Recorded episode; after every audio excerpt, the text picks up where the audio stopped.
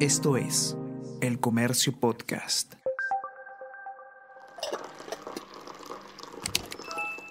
Hola, hola, ¿cómo están? Buenos días, espero que hayan amanecido bien. Está con ustedes Ariana Lira y hoy tenemos... Tenemos que hablar con Ariana Lira.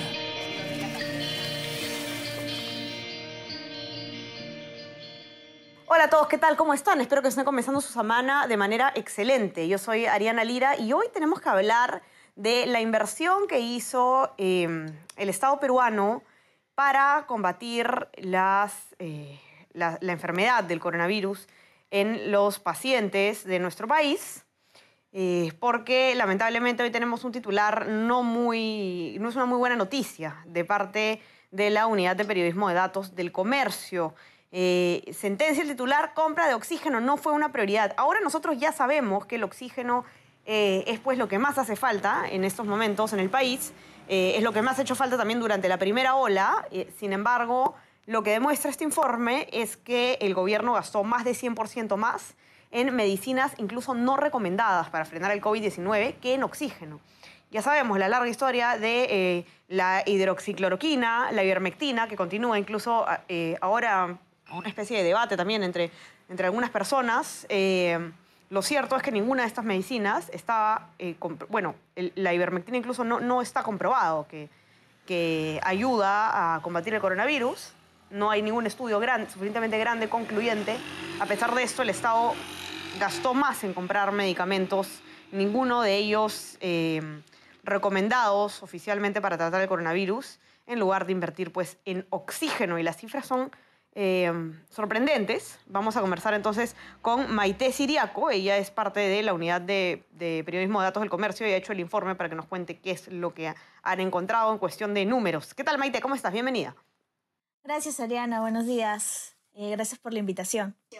No, gracias a ti. Cuéntanos un poco qué, eh, qué es lo que han encontrado ustedes respecto a, a- en qué ha gastado, digamos, el, el Estado el dinero destinado a, combatir justamente el coronavirus en personas con síntomas. Eh, mira, desde la unidad de, de periodismo de datos hemos revisado las contrataciones del organismo eh, supervisor de las contrataciones del Estado, la OCE, específicamente las compras que se realizaron para COVID-19 y hemos visto que el gobierno nacional gastó más de 47 millones de soles en hidroxicloroquina, ivermectina y acitromicina para tratar COVID, mientras que solo invirtió 22 millones en oxígeno. Y una situación muy similar se ve em, en el caso de eh, salud. Eh, salud también eh, hace más o menos hasta septiembre el gasto en estas medicinas fue de 31 millones de soles, mientras que el gasto en oxígeno fue de apenas 9 millones de soles. Entonces, es un poco alarmante porque se ve que hay un problema eh, y cito al doctor Diego Rosselli, que es el profesor de epidemiología de la Universidad Javeriana de Colombia y es especialista en economía de la salud. Él nos dice eh, que este es un tema, un problema de costo-oportunidad.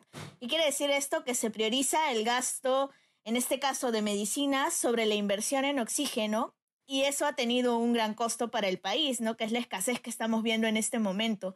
Eh, según este investigador, eh, el gasto que se hizo habría tenido un mejor uso si se hubiera centrado en el oxígeno, que sí es una medicina que tiene eficacia y que de hecho los médicos estuvieron pidiendo desde más o menos junio del año pasado. Eh, y las muertes que se hayan dado por falta de acceso al oxígeno son parte de ese costo oportunidad. Claro, claro.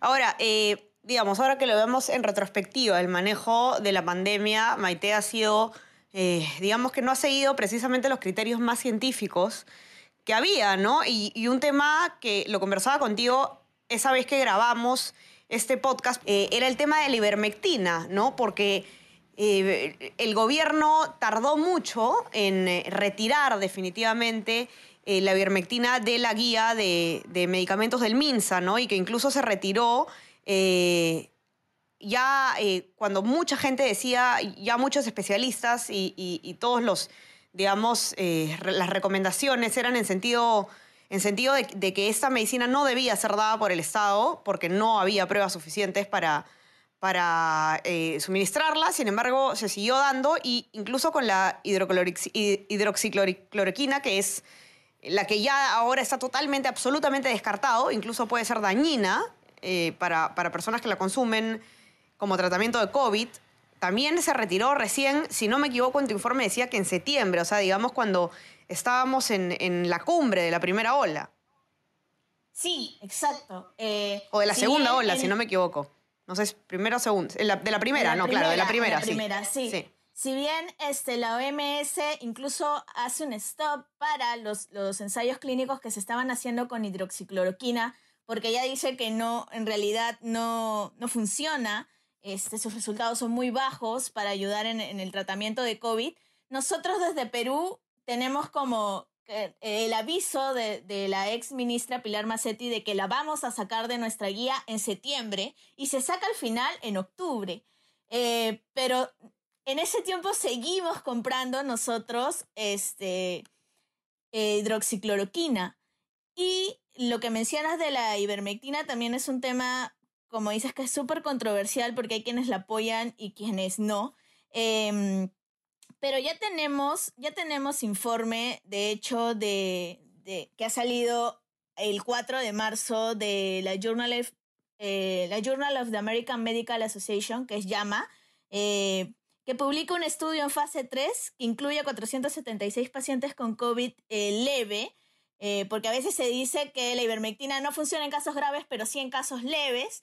Eh, pero este estudio concluye que las personas, pese a haber tomado esta medicina, la situación de estos pacientes nunca mejoró ni se redujo el tiempo de mejora de los síntomas. Entonces, los hallazgos no apoyan el uso de ivermectina para el tratamiento de COVID leve. Y esto es lo que precisamente se ha ido mencionando desde junio del año pasado. ¿no? Diferentes estudios, ya, eh, revisiones sistemáticas ya mencionaban que la ivermectina no, no funcionaba. Entonces tenemos a la hidroxicloroquina, que ya está totalmente descartada. Tenemos a la ivermectina, que ya están saliendo los estudios, como este de llama. Y el tema de la hidroxiclor de la citromicina, que en la última revisión eh, realizada por, por la Organización Panamericana de la Salud, que se publicó el 19 de febrero de este año, encuentra cuatro ensayos clínicos que han evaluado la efectividad de esta medicina en mortalidad y ninguno de los tres halló algún beneficio. Y la más grande es Recovery, que incluyó a más de 5.000 pacientes dentro de este estudio.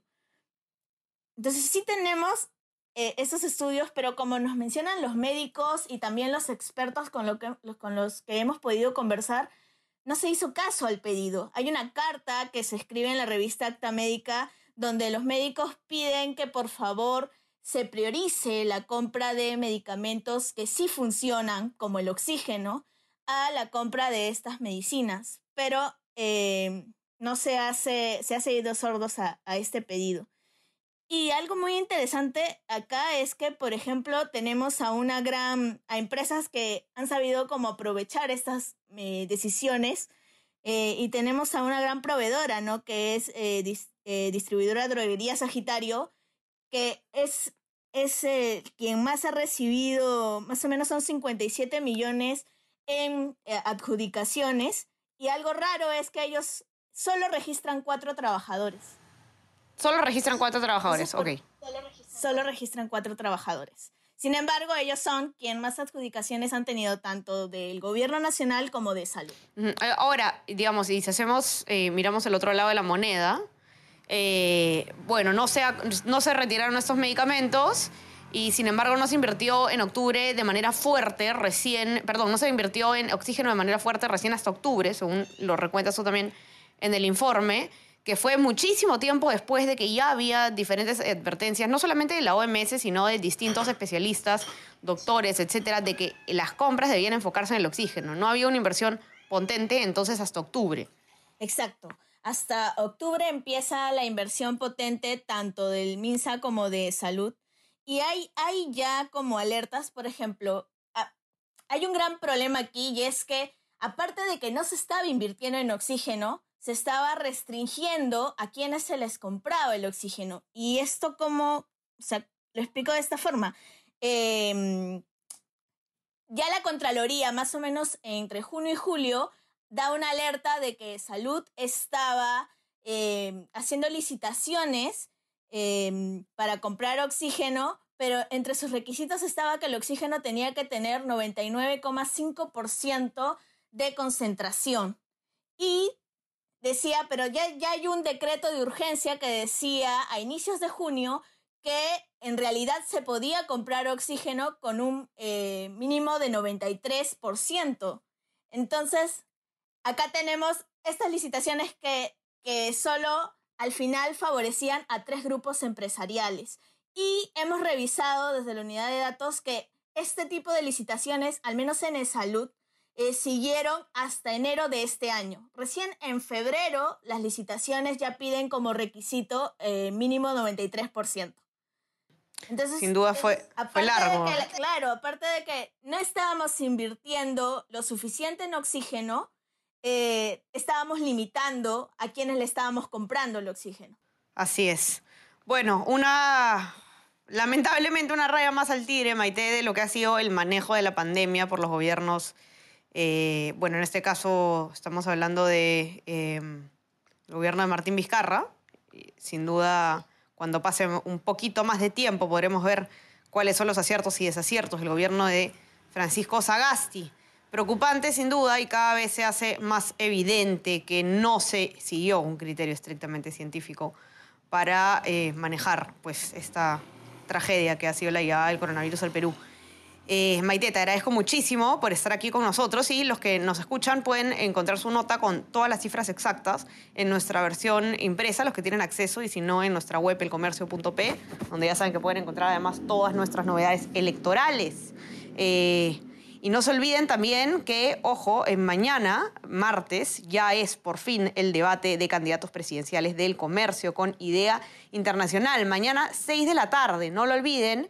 Eh, estarán participando en este debate eh, George Forsyth, Johnny Lescano, Keiko Fujimori, Verónica Mendoza y Daniel Urresti. ¿Por qué?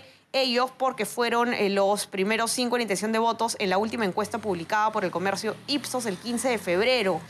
Eh, sabemos que evidentemente la eh, fotografía electoral se va moviendo con el tiempo, que el 15 de febrero no ha sido hace poco, eh, sin, sin, embargo es la última, la última encuesta que tenemos.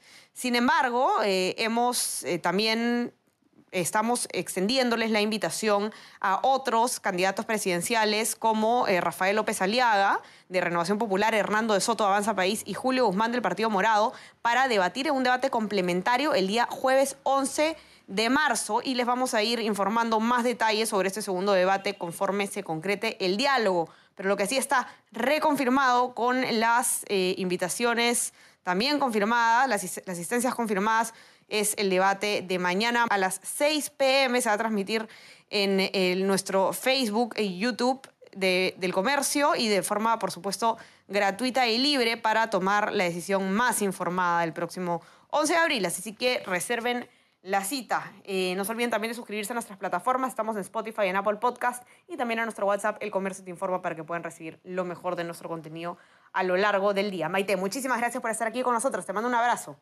Gracias a ustedes. Un abrazo. Cuídense todos y que tengan una muy buena semana. Chao, chao. Esto fue Tenemos que hablar.